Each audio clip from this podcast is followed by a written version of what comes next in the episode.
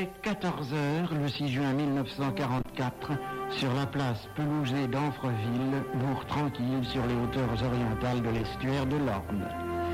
Les bérets verts de la First Special Service Brigade Lord Lovat, débarqués ce matin à Colville, ont opéré la jonction avec les parachutistes de la Six Airborne après avoir passé le pont du canal de l'Orne, le futur médiatique Pegasus Bridge.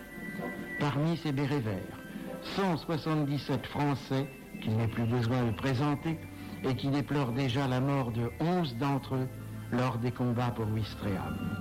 Au pied de l'église d'Anfreville, une motocyclette allemande a été abandonnée à quelques pas d'un cadavre. L'homme est là, sanglé dans un manteau de pluie impeccable noir, constate le français Gwenaël Bolloré, évadé de Bretagne il y a deux ans pour rejoindre les Anglais. Les bottes ne sont même pas tachées de boue. On dirait un mannequin de vitrine.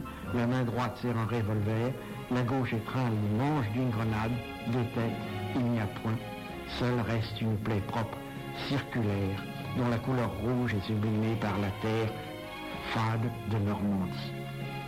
Tandis que les unités du 4 commando, auxquelles appartiennent les Français du lieutenant de vaisseau Philippe Kiffer, prennent position derrière un talus, soupçonnant à peine qu'ils patrouilleront 72 jours durant entre Anfreville et le bois de Bavant, d'autres unités de la même First Special Service Brigade se proposent d'atteindre l'objectif de la journée, Cabourg, mais se trompent de route au sortir de Salmel, butant plein dans un élément allemand qui les attend à l'oreille de Franceville, font demi-tour.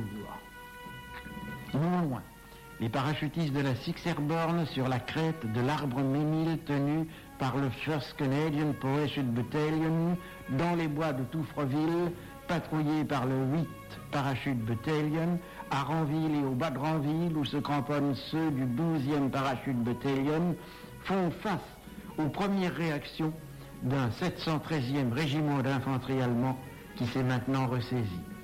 Ce qui deviendra la tête de pont à l'est de l'Orne prend forme.